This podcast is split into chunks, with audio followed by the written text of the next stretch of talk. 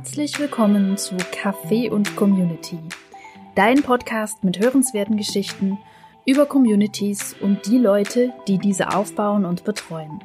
Ich bin Denise Henkel, Gastgeberin dieses Podcasts, erfahrene Community Managerin und weniger erfahrene Unternehmensgründerin. Schön, dass du zuhörst. In jedem von uns steckt mindestens eine gute Idee, die darauf wartet, wahr zu werden, Gestalt anzunehmen, dass wir sie umsetzen. Doch die meisten guten Ideen bleiben das, was sie sind, Ideen.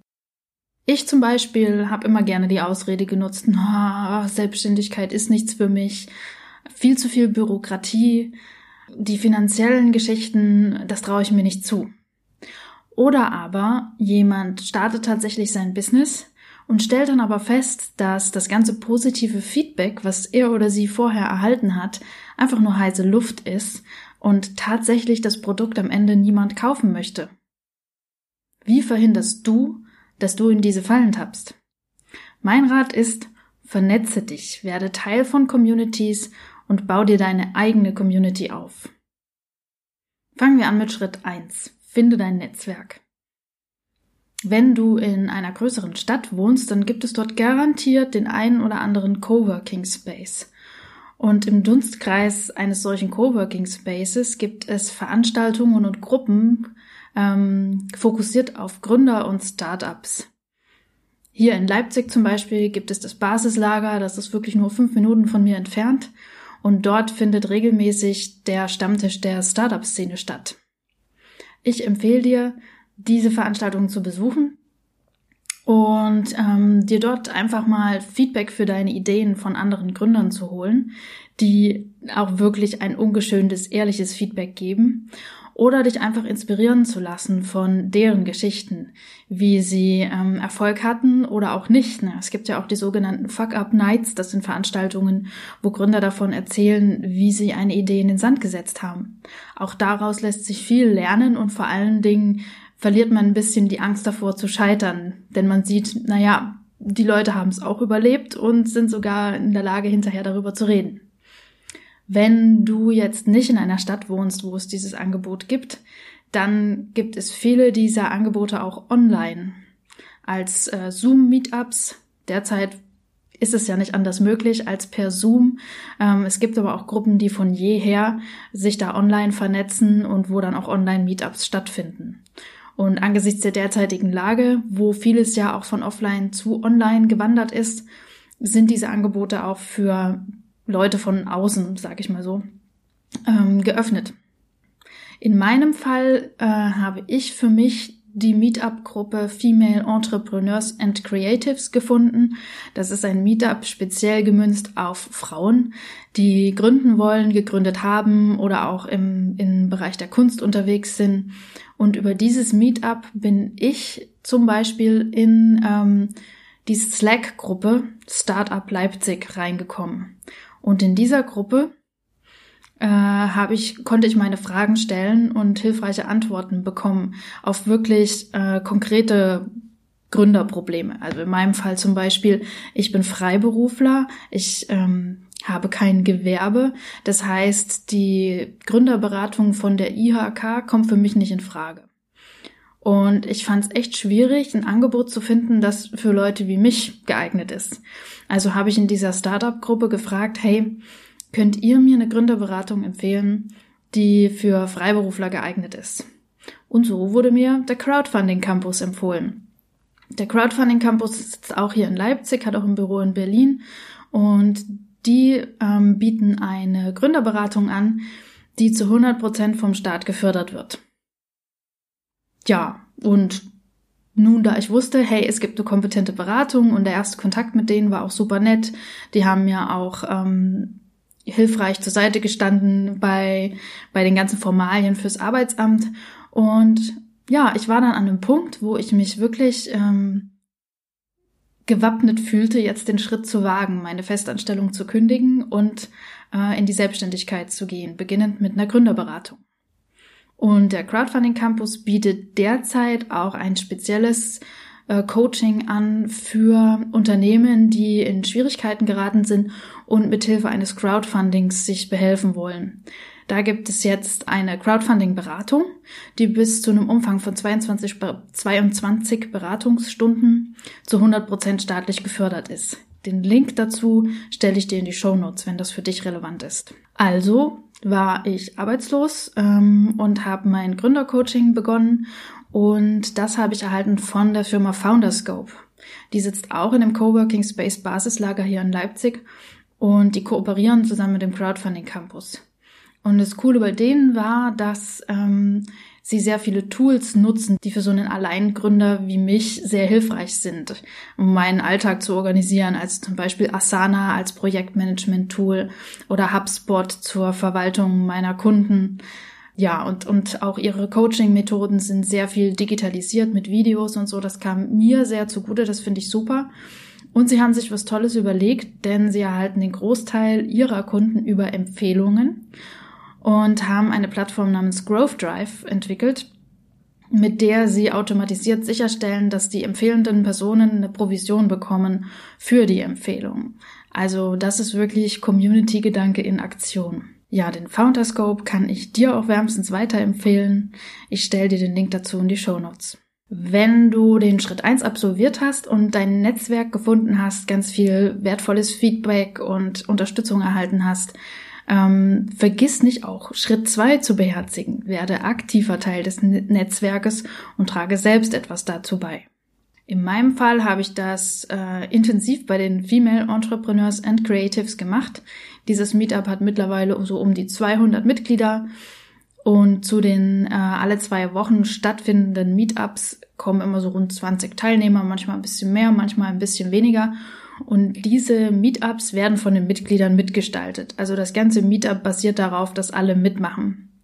Und ähm, das sind dann kleine Vorträge oder auch Workshops, so nach dem Motto, jeder hat irgendeine Expertise, ein Know-how, eine Erfahrung gemacht, von der die anderen profitieren können. Also ich habe zum Beispiel auch schon zweimal ein Meetup gestaltet. Das letzte Meetup, was ich gemacht habe, war zum Thema Businessplan schreiben.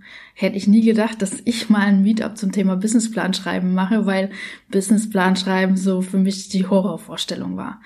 Aber ich habe mich der Sache gestellt. Mit Hilfe vom Crowdfunding Campus und von Founderscope habe ich das auch gut hingekriegt und ähm, konnte meine Erfahrungen dazu mit den anderen Ladies teilen.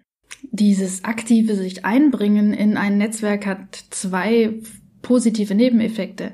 Zum einen kriegst du auf deine Ideen, die du dort mit den anderen teilst, ein direktes Feedback und zum anderen dadurch, dass du Unterstützung gibst, und auch offen darüber sprichst, wo es vielleicht bei dir noch nicht äh, mit der Expertise langt, wo du noch Schwierigkeiten hast, wird dir auch wiederum Unterstützung angeboten. Also es ist ein stetiges Geben und Nehmen. Jetzt bist du gut vernetzt, hast Know-how und Unterstützung erfahren und es ist Zeit, zur Tat zu schreiten. Oder um es mit anderen Worten zu sagen, du hast jetzt das Tutorial absolviert und jetzt ist es Zeit, das Spiel zu spielen.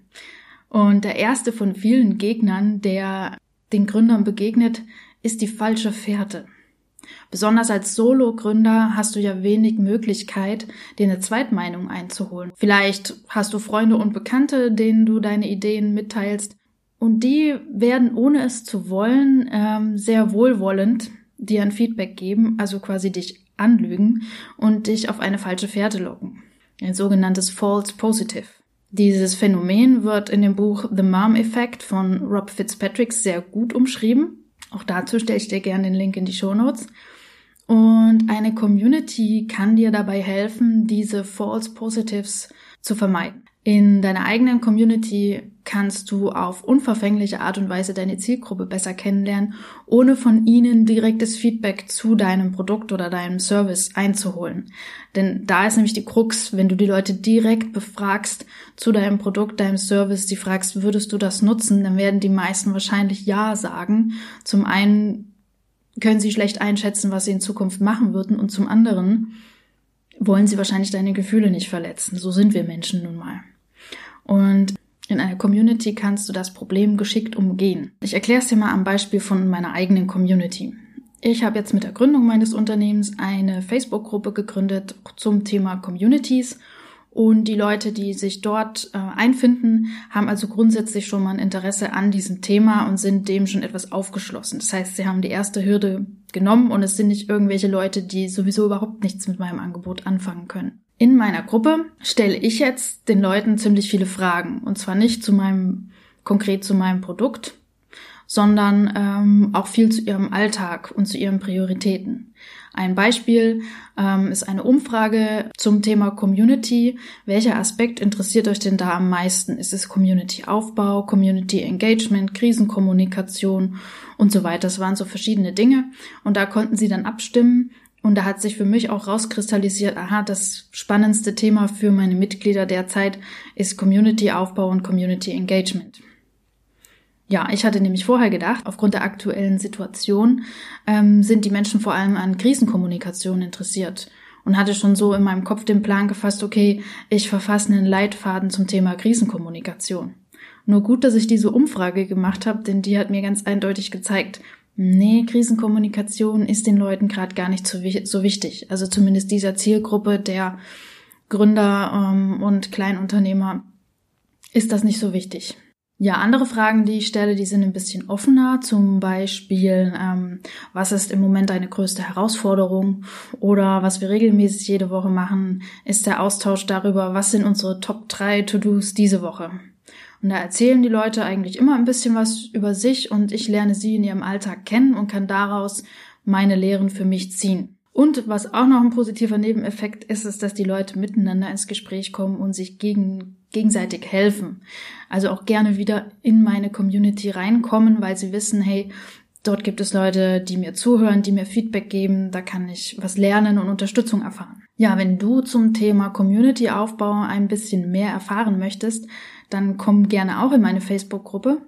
Du findest meine Seite Tribe Tales auf Facebook und die Gruppe ist damit verknüpft. Zu guter Letzt fasse ich dir nochmal zusammen, wie du als Solo-Gründer von einer Community profitieren kannst. Schritt eins war, finde dein Netzwerk. Nutze vorhandene Communities zum Thema Gründen. Geh zu einem Coworking Space für Startups. Bring dich dort ein.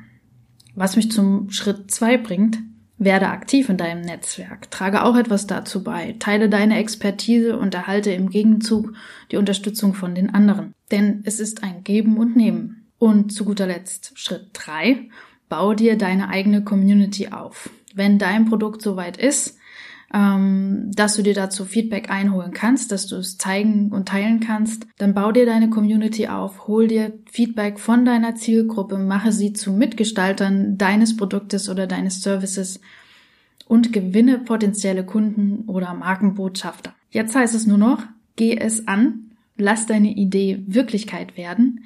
Wie du Unterstützung findest, weißt du ja jetzt. Ich wünsche dir ganz viel Erfolg. Vielen Dank fürs Zuhören. Wenn dir der Podcast gefällt, lass mir gerne eine Bewertung auf iTunes da oder ein Gefällt mir auf YouTube. Und wenn du jemanden kennst, dem der Podcast helfen könnte, dann teile ihn mit dieser Person. Komm auch gerne mit mir ins Gespräch auf Instagram. Dort findest du mich unter tribetales Ich danke dir für dein Interesse und für deine Unterstützung. Bis nächste Woche.